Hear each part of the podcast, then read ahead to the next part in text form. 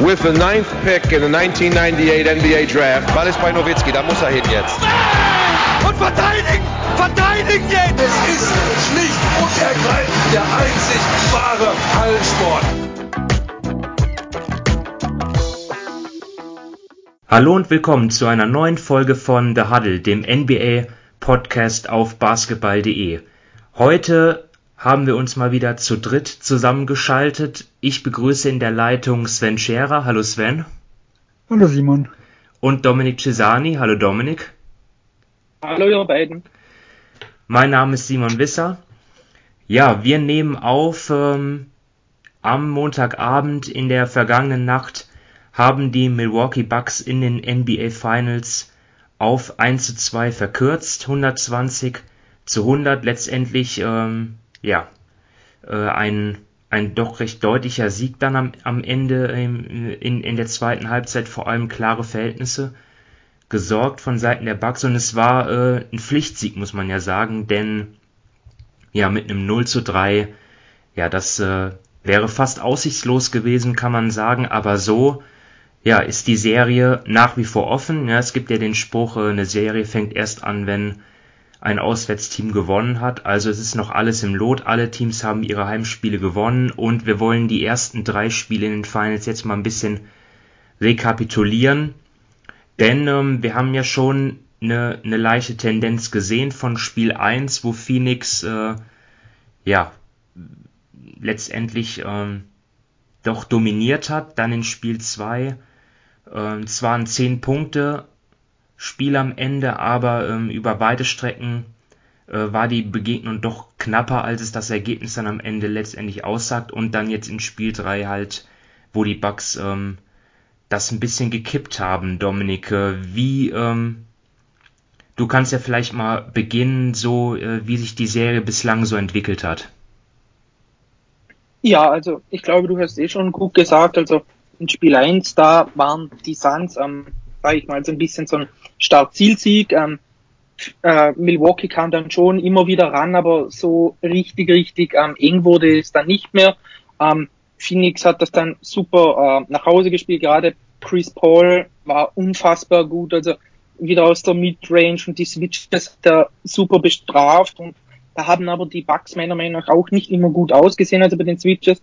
Da war teilweise dann zu viel Help Defense, die haben dann offene Dreier ermöglicht und ähm, ich sag mal, im Nachhinein war es vielleicht in Spiel 1 auch unglücklich, dass da PJ Tucker sofort gegen Chris Paul spielen musste. Ähm, ich weiß jetzt nicht, ob das Bart ähm, gemacht hat, weil er unbedingt das wollte oder weil eben dann Janis man nicht genau wusste, ob er jetzt bei 100 Prozent ist, aber ähm, Phoenix hat da enorm Kapital draus geschlagen, gerade wenn sie dann auf Lopez da switchen konnten und was mir einfach da in Spiel 1 auch gefallen hat, ist immer am Phoenix kam enorm früh da in ihre Sets in der Shot Clock, also meist schon bei 17, 18 Sekunden. Das heißt, wenn dann der erste Angriff auch nicht gut funktioniert, hat man immer noch Zeit, nochmal einen zweiten Angriff zu starten und nicht wieder ähm, nervös zu werden.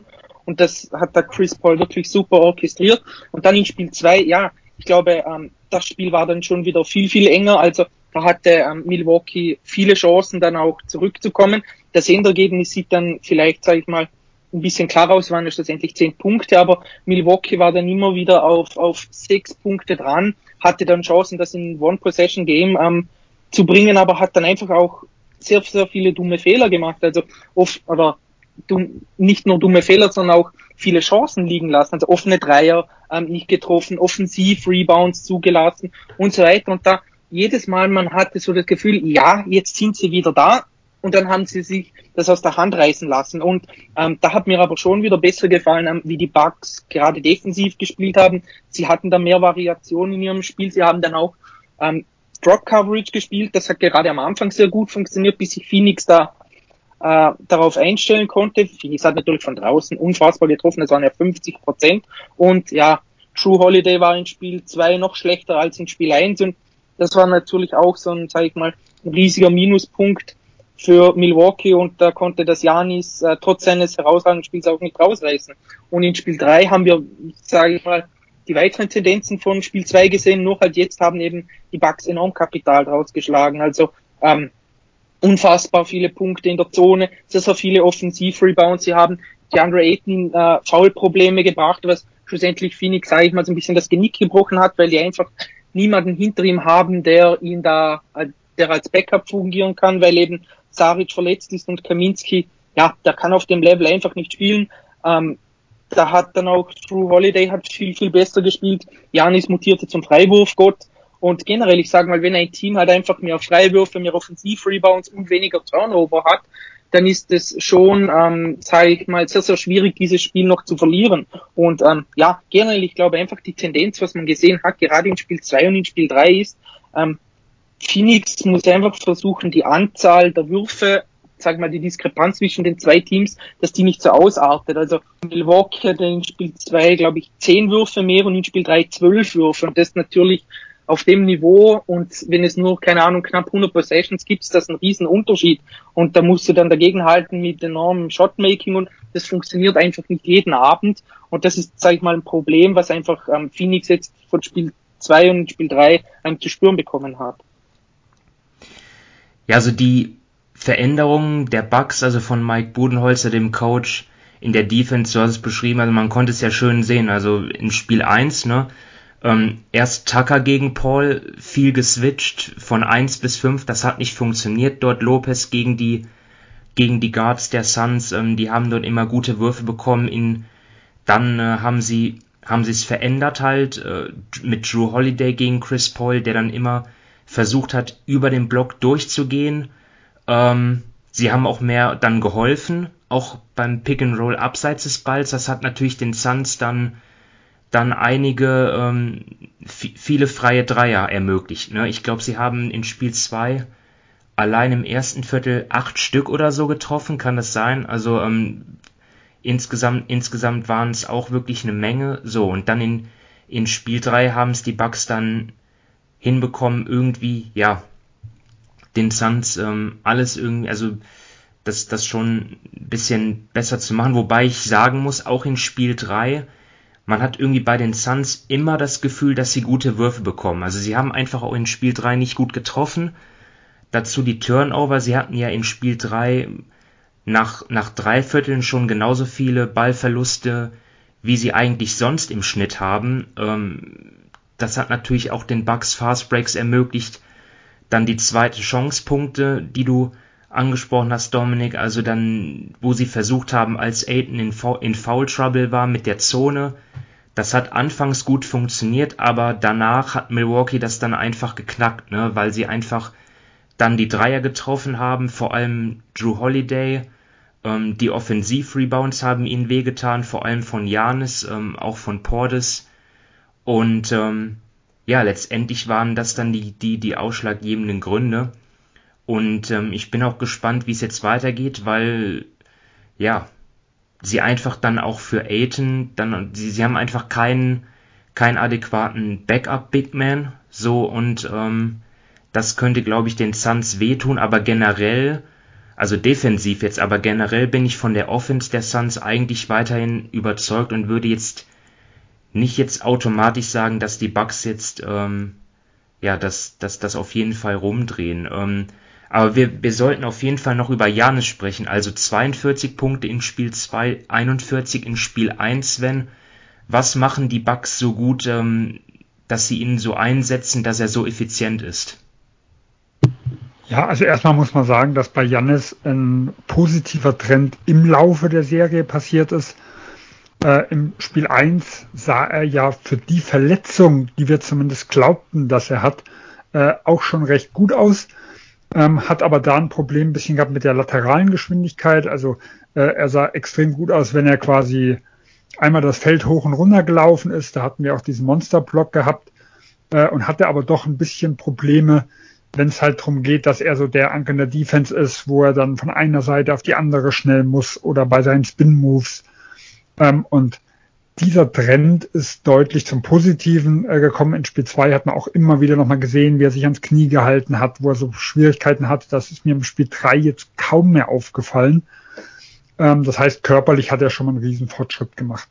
Und dann finde ich momentan die Mischung ganz interessant zwischen ihn äh, als Screener äh, und als Finisher einzusetzen äh, und halt in Transition und auch als Ballhändler.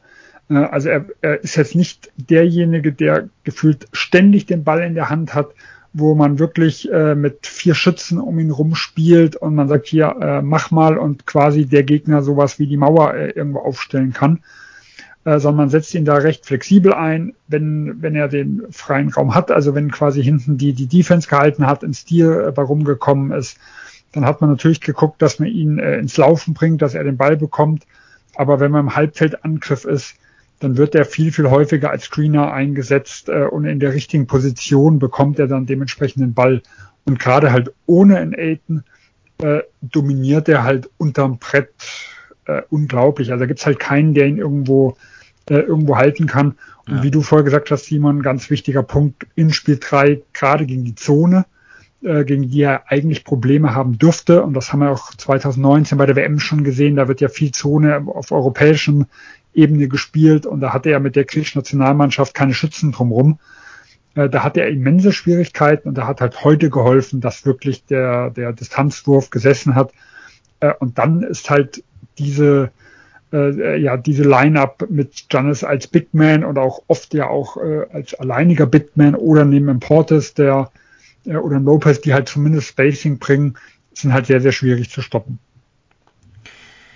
Ja, ganz interessant mit, mit ähm, Portes und Lopez. Also Bobby Portes in Spiel 2, glaube ich, nur so vier Minuten bekommen. Jetzt waren es 18.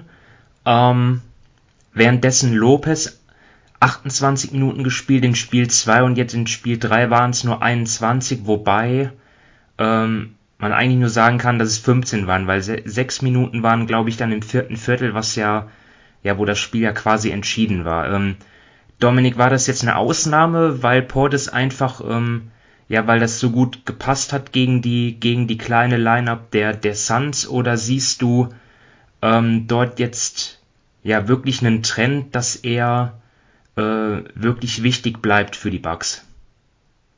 Ähm, ich glaube, es ist ein bisschen von beidem. Also ähm, ich glaube, ähm, er wird natürlich wichtig bleiben, gerade weil ich finde, dass einfach, ähm, sag ich mal, offensiv dann noch mal ein bisschen mehr respektiert wird, vielleicht als Brook Lopez. Das gibt dann Janis noch mal ein Stück mehr Platz und das hat er jetzt letzte Nacht auch gut gemacht, also sowohl Janis als auch Bobby Portis. Aber ähm, ich würde jetzt nicht sagen, beispielsweise, dass, dass Brook Lopez jetzt viel, viel weniger Minuten sehen wird und dass die Minutenanzahl von Portis ähm, hochgeht. Ähm, denn ähm, ich würde auch sagen, dass Brook Lopez gerade defensiv nicht immer so einen miesen Job gemacht hat in der Serie. Also ähm, ich meine, es sehen sehr, sehr viele Spiele, äh, Spieler in einem, in einem Switch-Szenario gegen Booker oder gegen Chris Paul blöd aus. Ähm, die sind einfach gerade aus der Midrange unheimlich gut.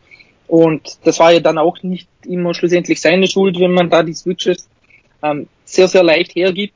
Also ich glaube, das ist auch so ein bisschen so ein bisschen eine Gefühlssache. Also ich glaube, da muss einfach Budenholzer jetzt in Spiel 4 sehen, ähm, was klappt, wie es klappt und so weiter. Und dann wird er ähm, na, danach entscheiden. Also wenn dann wieder, keine Ahnung, Portis ähm, gut spielt, wenn er, wenn er dem Team dann eben dieses Spacing gibt, wodurch Janis weiterhin auf dem Niveau spielen kann, dann wird er sicherlich ähm, wieder ähm, seine 18, 20, vielleicht bisschen mehr Minuten sehen. Und ansonsten glaube ich aber schon, dass, dass Lopez nicht unwichtig bleiben wird.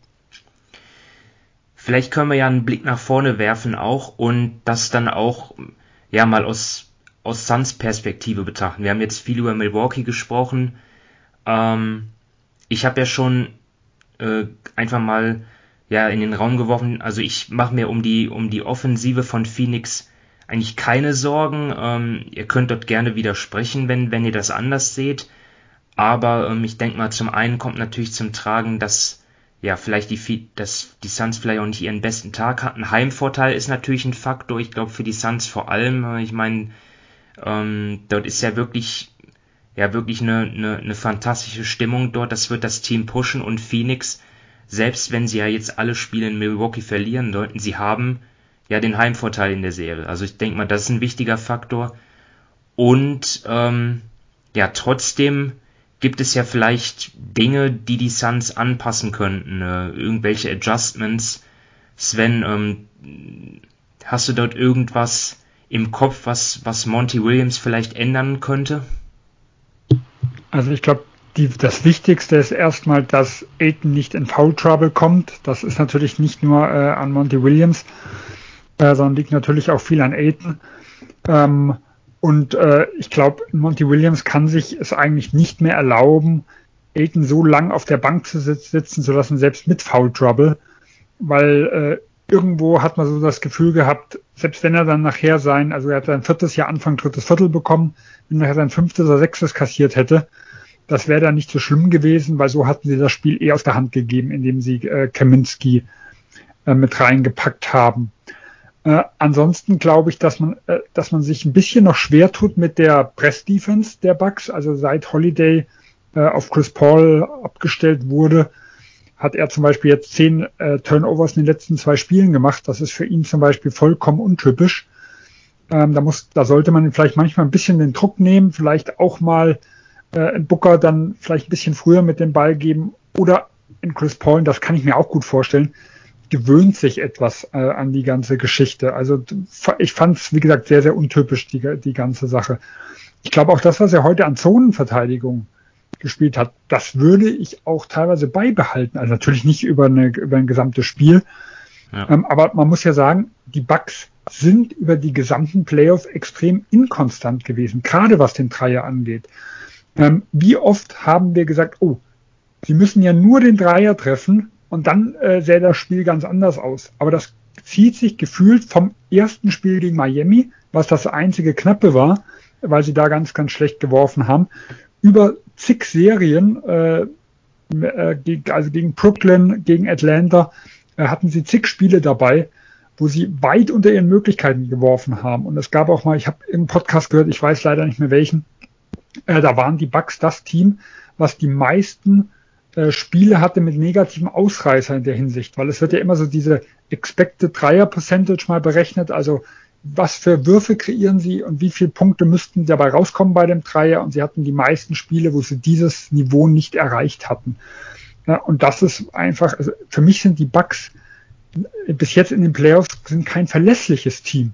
Und deswegen würde ich an Sandstelle vielleicht ja, also nicht von, von meinem Grundkonzept abweichen, sondern würde mich einfach, äh, würde einfach darauf hoffen, dass bei den Bucks es so wie in den Playoffs auch war, immer wenn man das Gefühl hatte, sie haben die Serie mal übernommen, das war gegen Brooklyn mal so, das war gegen Atlanta so, konnte im nächsten Spiel es genau andersrum laufen. Äh, und diese Adjustments eigentlich dann nur im Hinterkopf haben, okay, wenn das, wenn das Spiel, die erste Halbzeit äh, in der Hinsicht nicht so verläuft, wie man das gern hätte, dass dann die Änderungen vorgenommen werden. Aber grundsätzlich finde ich, spielen die Suns einen tollen Basketball. Du hast selber gesagt, sie erarbeiten sich gute Würfe. Ähm, sie haben auch auf jedes, auf jedes äh, Schema der Bugs irgendeine Antwort. Äh, und auf das würde ich mich auch erstmal weiterhin verlassen, zumindest in Spiel 4. Was dann nachher mit dem Ausgleich dann in Spiel 5 kommt, das muss man halt dann mal schauen. Aber momentan sind sie ja immer noch im klaren Vorteil. Ja, ich meine, Aiden hatten wir auch schon mal in einer der Folgen davor gelobt. Er ist halt so wichtig. Vielleicht, er ist natürlich nicht der beste Spieler der Suns, das sind äh, Chris Paul und, und, und ähm, Devin Booker, aber er ist vielleicht der wichtigste, weil die Suns ihn einfach überhaupt nicht ersetzen können. Ähm, sie brauchen ihn als Rebounder ähm, und auch ähm, als, als Verteidiger unter dem Korb und ähm, er ist ja auch offensiv äh, ist er ja auch konstant äh, gut. Ähm, er hat ja in Spiel 3, bevor er in Foulprobleme geriet, hat er auch ein gutes Spiel gemacht offensiv. Er hat ja äh, in der ersten Halbzeit wie viele Punkte gehabt? 16. Ähm, immer wieder zum Korb abgerollt und dort ähm, ja ähm, den Ball reingemacht. Also das ist schon ähm, dort muss er dann. Ich kann mich ich kann jetzt nicht mehr alle Fouls von ihm rekapitulieren, wie die zustande gekommen sind, aber er muss dort halt wirklich ja sehr clever sein ähm, und einfach ja keine unnötigen Fouls begehen, weil ähm, das ist einfach äh, ja jetzt nicht der KO für die Suns, aber ohne ihn ähm, sind sie einfach ein deutlich schlechteres Team. Und das war bisher in den Playoffs auch. Also es ist ja wirklich, wenn ich mich jetzt richtig erinnere, das erste Spiel, wo er wirklich so in extreme Trouble kam. Also vor den Playoffs hätte ich da eher mitgerechnet als junger, unerfahrener Center, der defensiv ja immer irgendwo im Mittelpunkt steht, gegen am Anfang erstmal Anthony Davis und auch gegen viele gute Bigmans. Ähm, aber er hat sich ja über die gesamten Playoffs bisher eigentlich nie, hatte er nie große Probleme damit. Also von dem her wäre ich jetzt bei einem Spiel, äh, wo das jetzt so gelaufen ist, noch nicht allzu besorgt.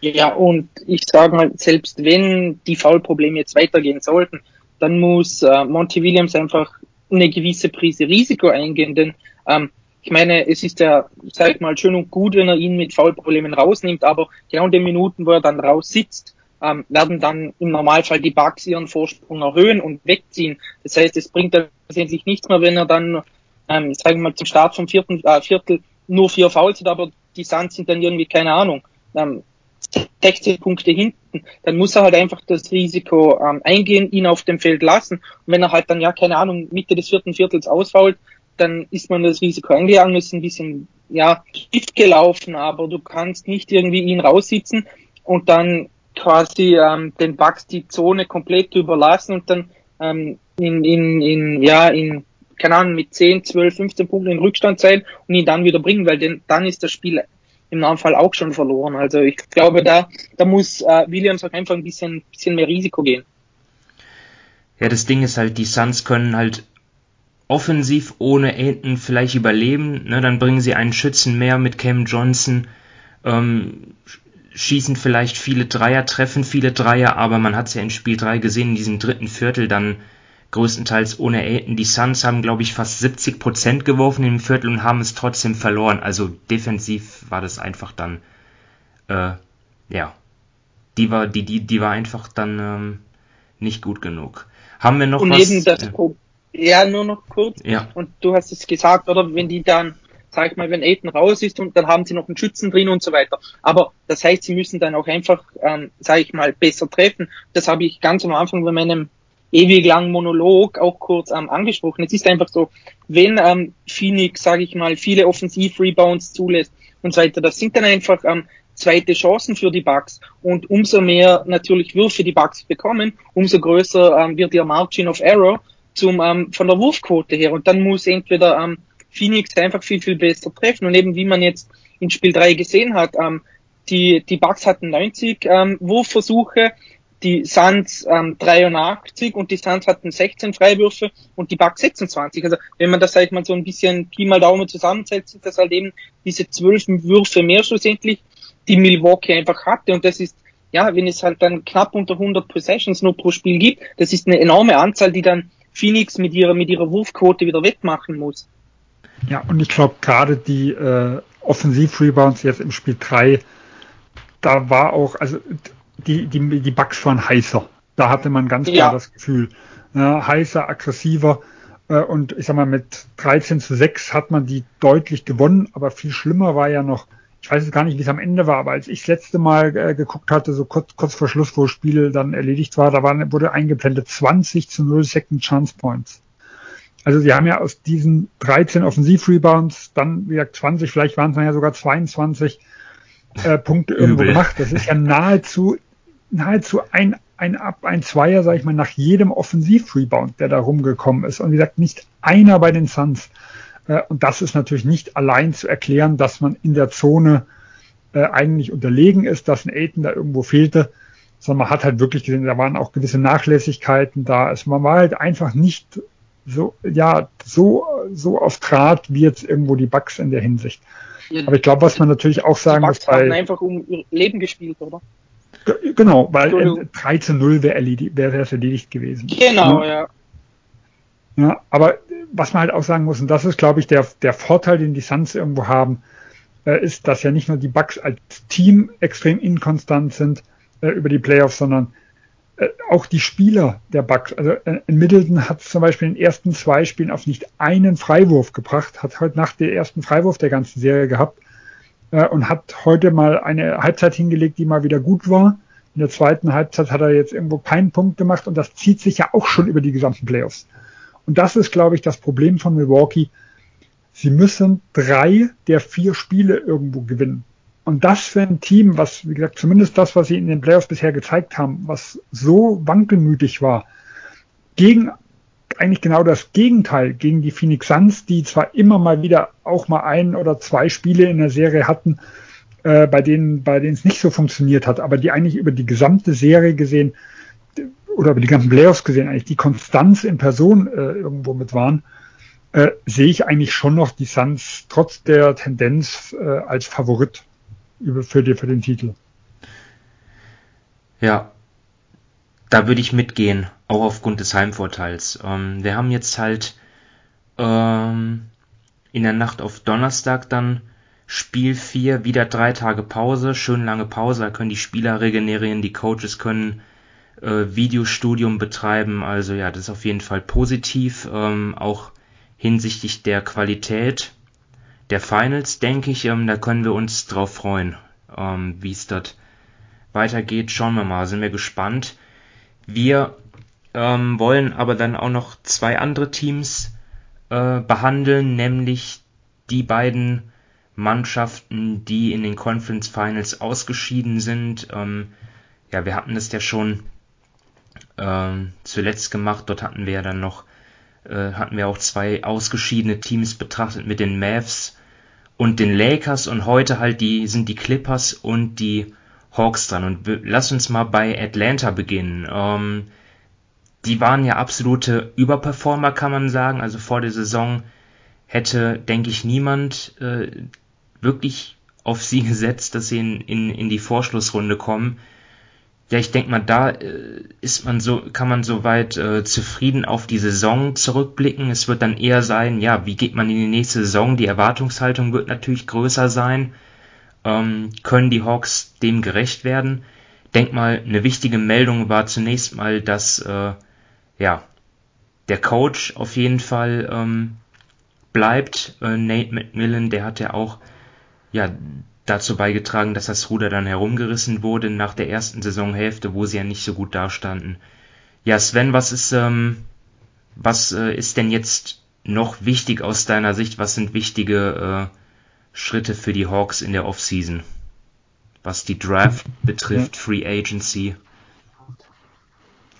Gut, Draft sind dieses Jahr nicht allzu weit vorne, das ist man aus den letzten Jahren nicht mehr gewohnt, äh, aber durch Platz 5 im Osten ist man natürlich dort in die 20er mitgerutscht. Ähm, grundsätzlich kann man sagen, die Hawks sind, gehören noch momentan zu den billigsten Teams der Liga, weil sie haben sehr, sehr viele Leute in Rookie-Verträgen äh, und abgesehen von John Collins, äh, der die wichtigste Personalie in dem Sommer sein wird, äh, dessen Restricted Free Agency, wird sich da auch nicht viel ändern. Ich denke, eines der ganz entscheidenden Dinge ist, was will diese Franchise langfristig für ihren Kern bezahlen? Weil die sind zwar alle jetzt noch in Rookie-Verträgen, aber dieses Team wird ganz schnell teuer.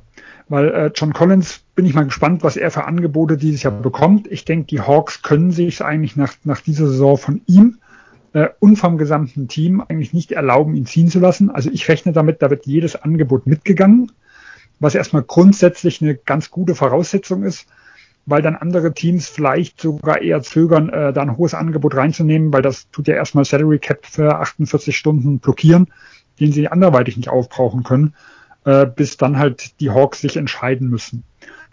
Ähm, aber es ist ein Trey Young, der dieses Jahr mit dem verhandelt werden muss, weil sein Vertrag läuft quasi erst nächstes Jahr aus, aber er kann dieses Jahr vorzeitig verlängern. Ich glaube, wir können damit rechnen, dass er äh, einen Maximalvertrag über fünf Jahre mit äh, eventuell sogar noch Bonussen bekommt, wenn er in eines der drei NBA-Teams da kommt. Äh, und dann kommen ja auch Huerta, der auch nächstes Jahr äh, äh, Restricted Free Agent wird, der auch theoretisch vorzeitig verlängern kann und ein Jahr später dann Hunter und Cam Reddish. Äh, und je nachdem, was man bereit ist, auch langfristig zu zahlen, muss man sich halt wirklich überlegen, ob man den Kern so halten kann oder ob man nicht einzelne Spieler äh, ja vielleicht sogar vorher irgendwo abgeben muss, bevor die richtig teuer werden.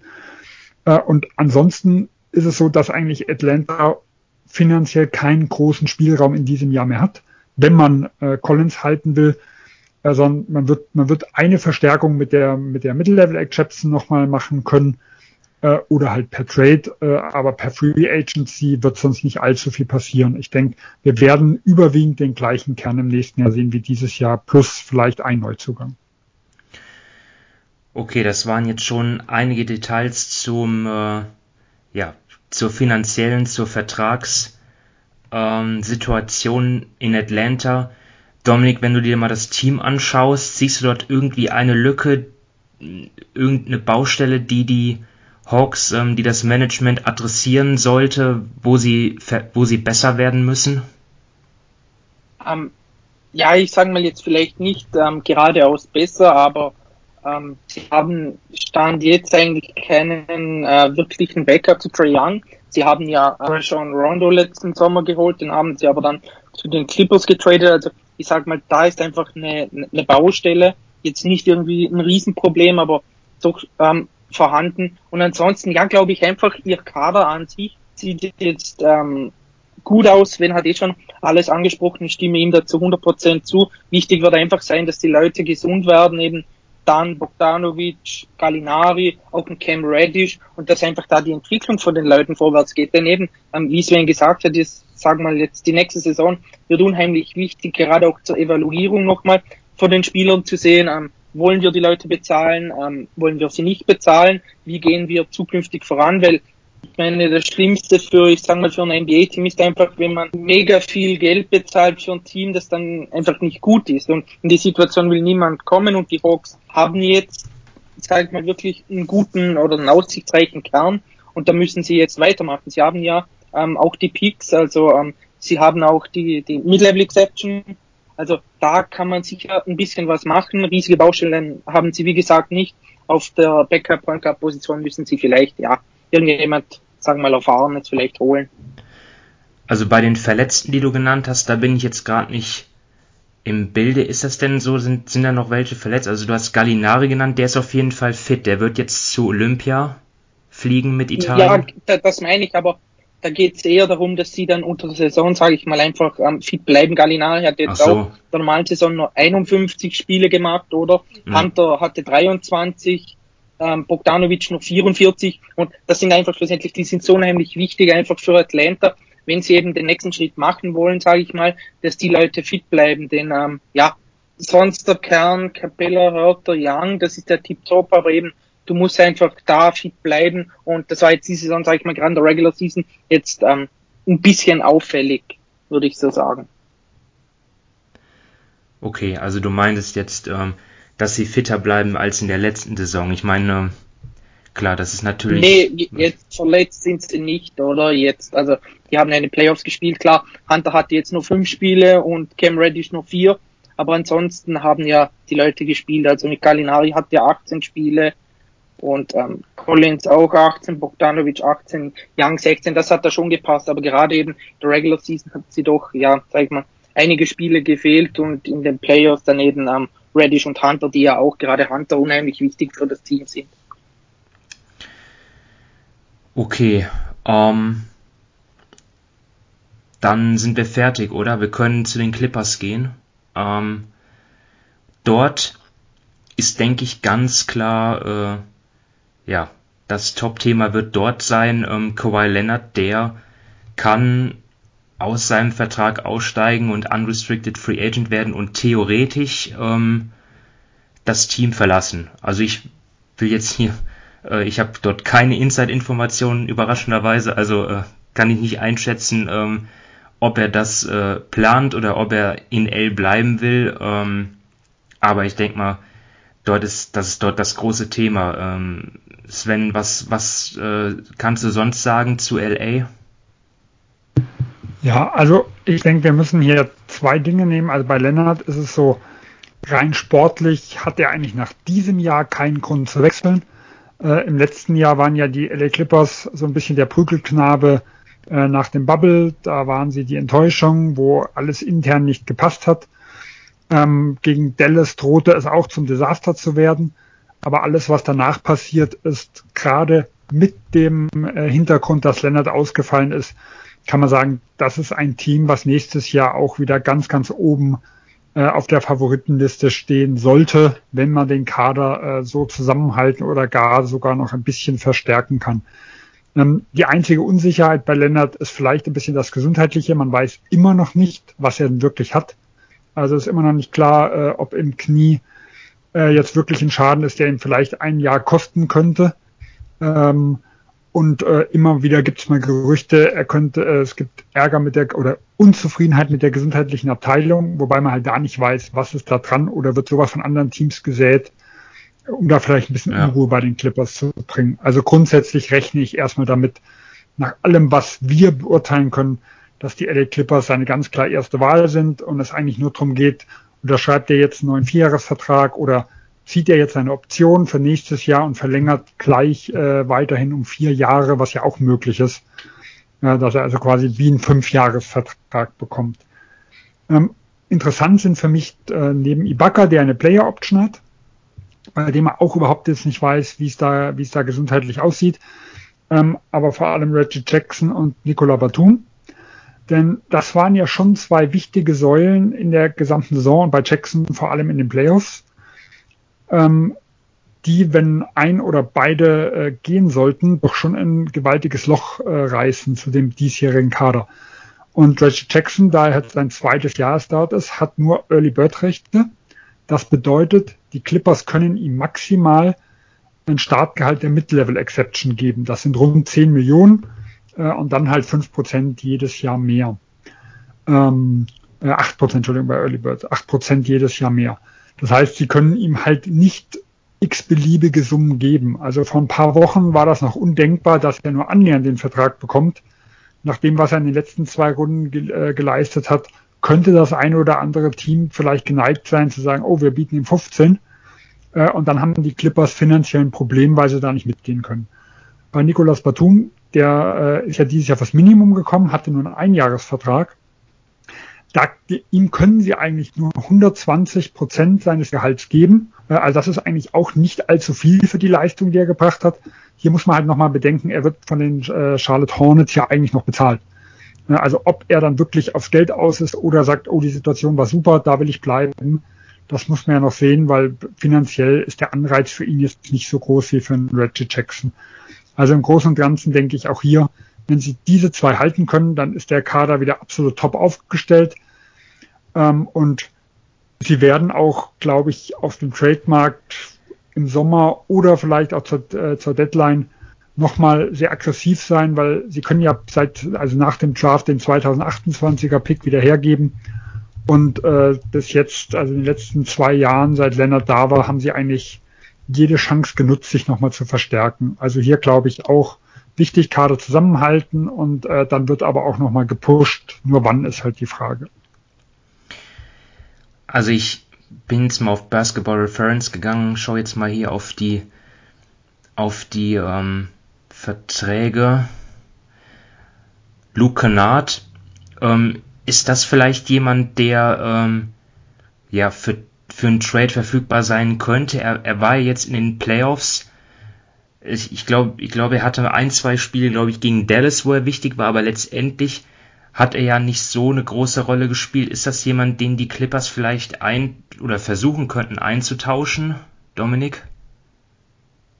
Ähm, oder siehst du da andere Kandidaten? Clippers ist, nee, also generell glaube ich, bei den Clippers ist jeder, ähm, sage ich mal, verfügbar. Ähm, klar, wenn, wenn Leonard verlängert, dann eher sicher nicht. Bei Paul George wird sich das, glaube ich, auch erledigt haben. Aber ansonsten wird es dem Kader, glaube ich, wie bei jedem anderen Team in der NBA, da wird außer den absoluten Topstars, ist da jeder Spieler verfügbar. Ich weiß jetzt nicht, wie hoch der Wert von Luke Kennard ist, denn der Vertrag, sag ich mal, ist jetzt auch die nächsten drei Jahre ähm, 13, 7, 14, 7, 14, 7 und das, das, das letzte Jahr ist dann, glaube ich, eine, eine ähm, Player Option, wenn ich mich nicht täusche. Also sagen wir, der Vertrag ist jetzt auch nicht so super ähm, für die Leistung. Ist, ist eine Teamoption dann. Okay, ähm, ja, aber ich sage mal, für die Leistung, die er bisher gezeigt hat, ist es jetzt auch nicht so. Also sie haben ihn ja ähm, von Detroit geholt, eben, dass er das, das sekundäre Playmaking ankurbelt, dass er eben ähm, aus, ähm, sag ich mal, eben nochmal das Shooting liefern alles. Das hat in der Regular Season auch teilweise gepasst. Sein Problem ist einfach, er ist defensiv ein unheimliches Loch.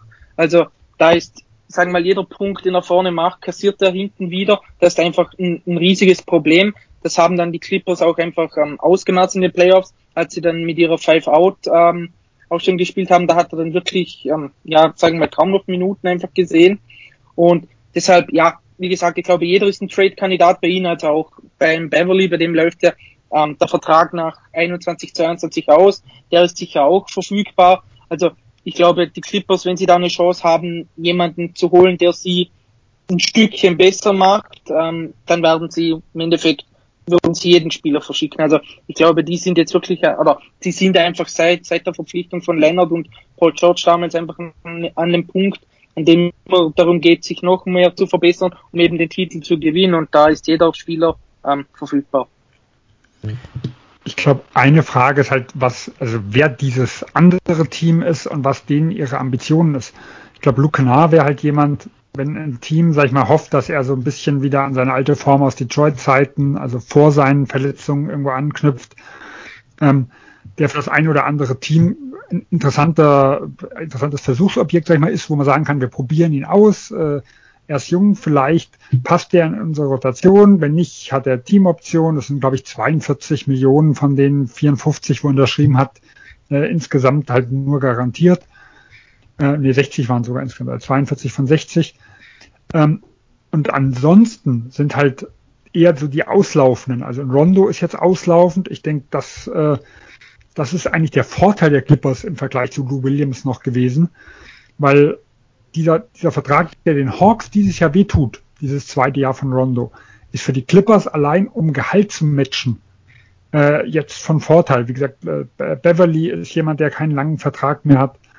Ähm, das sind, glaube ich, oder Ibaka, wenn er seine Player Option zieht, das sind die Leute, die halt eher interessant sind, wenn es diesem anderen Team nur um diesen 28er äh, Pick geht, den die Clippers jetzt wieder vertraden können. Äh, und das andere halt nur, ja, irgendwo, man muss Gehalt halt irgendwo zusammenkratzen. Und ich denke, da kommt es drauf an. Und auch hier, was passiert halt mit Jackson und Batum? Dementsprechend muss man halt andere Lücken äh, schließen. Wenn es ein Jackson bleibt, ich denke, ist ein Patrick Beverly eher, ähm, äh, eher auf eher zu haben, wie wenn jetzt ein, ein Jackson geht und dann ein Riesenloch auf der Point Guard Position irgendwo besteht. Also dann muss ja sonst zumindest äh, als Gegenleistung ein Point Guard zurückkommen. Ähm, sonst hat man ja auf der Position ein großes Problem. Ja, also ich denke mal, das, das wichtig, man muss natürlich erstmal abwarten, jetzt was passiert mit Kawhi Leonard, ob er bleibt, aber generell gehen die Clippers ja sicherlich mit einem etwas besseren Gefühl aus der Saison als, als 2020 bei der Bubble. Also zumindest haben sie ja jetzt nicht versagt. Ähm, sicherlich ist es enttäuschend gewesen. Ne? So ein Team hat immer Titelambitionen. Gegen Phoenix auszuscheiden, das, das, das war natürlich nicht ja, nach Plan, aber äh, man weiß ja auch, woran es lag. Ne? Ich meine, Kawhi Leonard, ohne ihn ist dieses Team einfach ja ein ganz anderes, ein viel schwächeres, ähm, auch wenn Paul George natürlich sehr gut gespielt hat. Ja, ähm, so viel zu den Clippers. Ähm, ja, damit sind wir heute am Ende angekommen. Ähm, und ja, wir können eigentlich nur sagen, ja, vielen Dank wieder fürs Zuhören und ähm, viel Spaß noch mit den NBA Finals. Weiterhin ähm, Spiel 4, wie gesagt, am Donnerstag. Ähm, sind wir schon gespannt und ja, bis dahin ähm, macht's gut und bis zum nächsten Mal. Tschüss. Ciao. Tschüss.